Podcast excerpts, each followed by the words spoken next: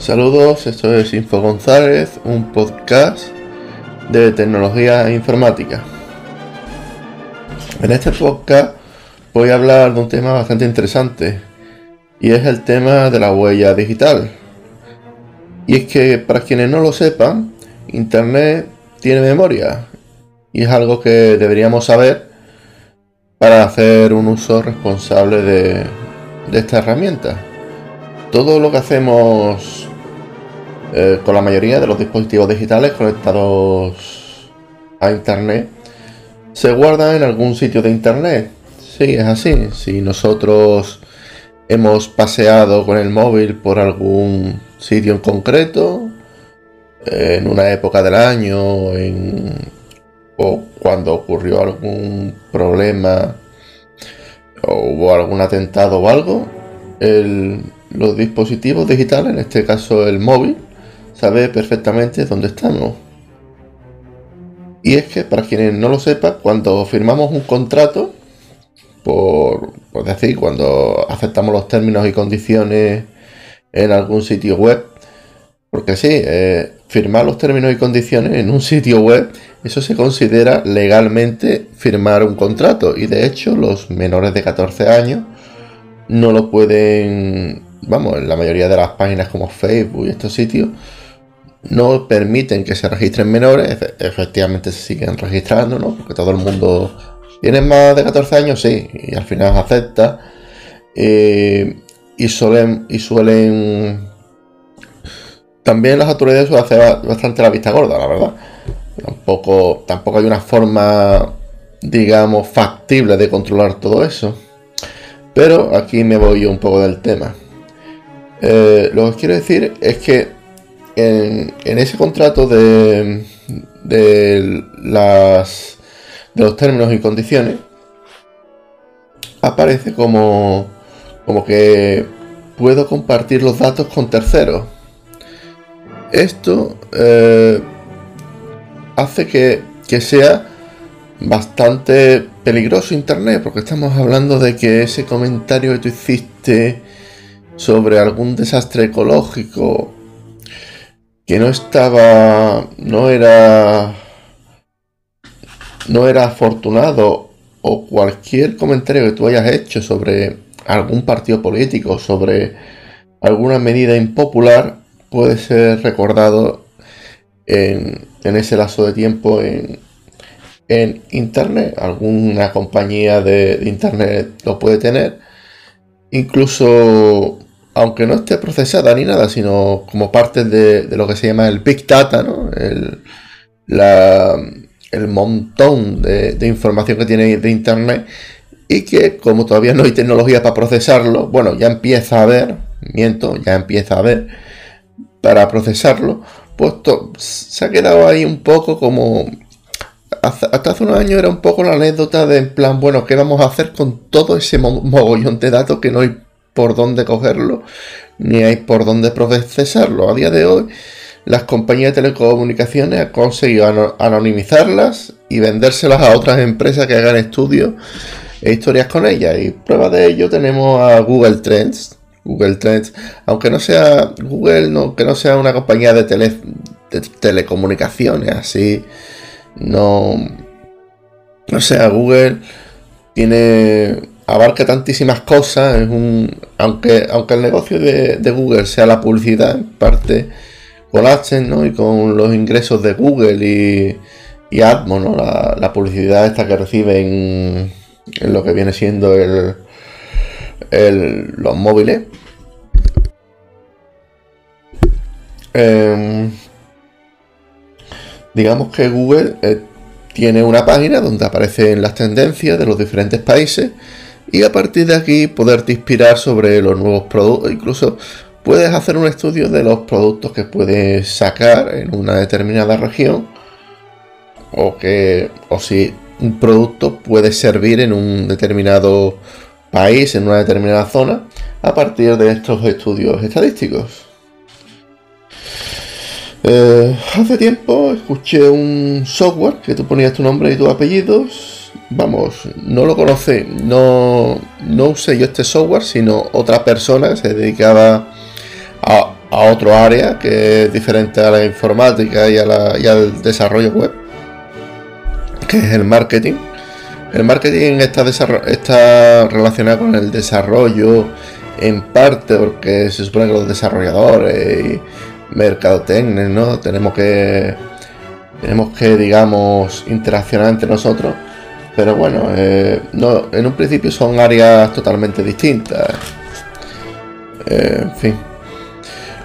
La, otra cuestión de la que nadie habla y que muchos jóvenes saben, que, uno de los trucos es usar eh, para camuflarte un poco de, internet, usar datos datos falsos. De hecho, a mí cuando empecé a usar internet, los profesores lo decían, nunca uséis datos verdaderos.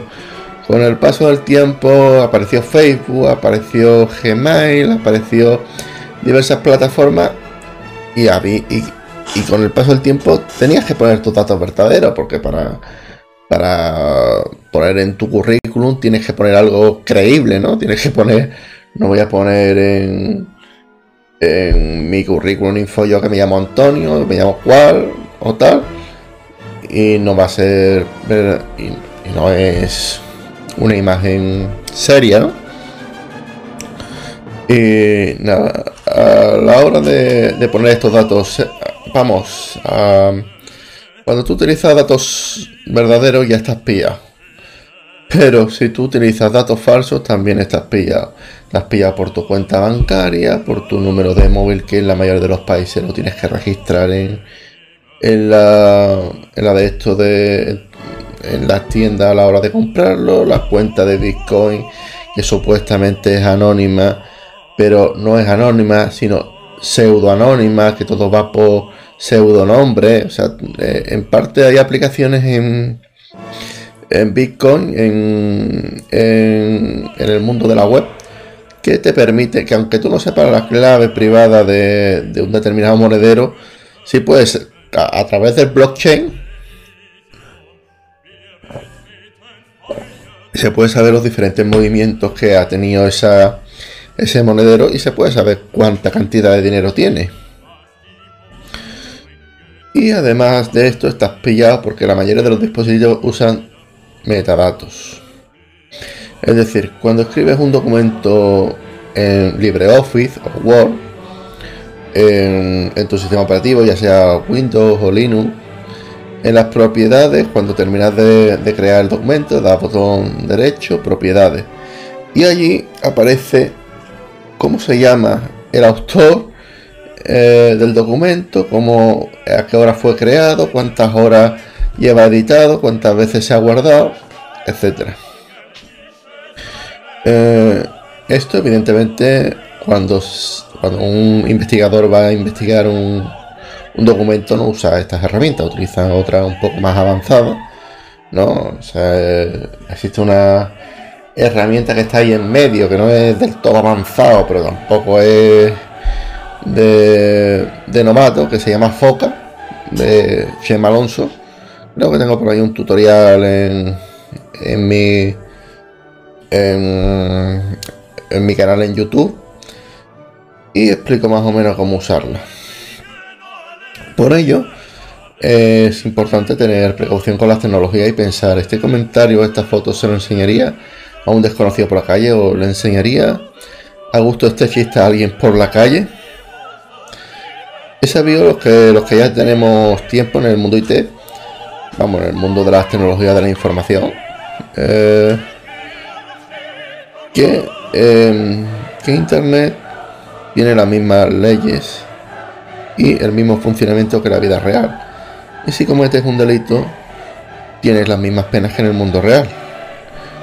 Recuerdo de cuando tenía yo 14 años, Internet era el salvaje oeste y los foros era el reducto más evidente de esto. Allí había de todo. Cuando quiero decir de todo, quiere decir de todo. Había sitios donde podía comprar drogas blandas, había sitios donde podía, o sea, había de todo, de todo, pirateo, de todo. Los zetas más jóvenes seguramente no habrán conocido los foros donde se, se comparten eh, piratería, pero en mi época, hace 5 o 6 años, era bastante normal. Y hablando por, si algún chaval de 14, 15 años ve este post, pero vamos, que la mayoría de mi audiencia no tiene esa edad ni de coña, pero bueno, siempre es bueno decirlo. Eh, y es que con los años he aprendido que toda la vida, eh, toda ley que existe tiene su porqué.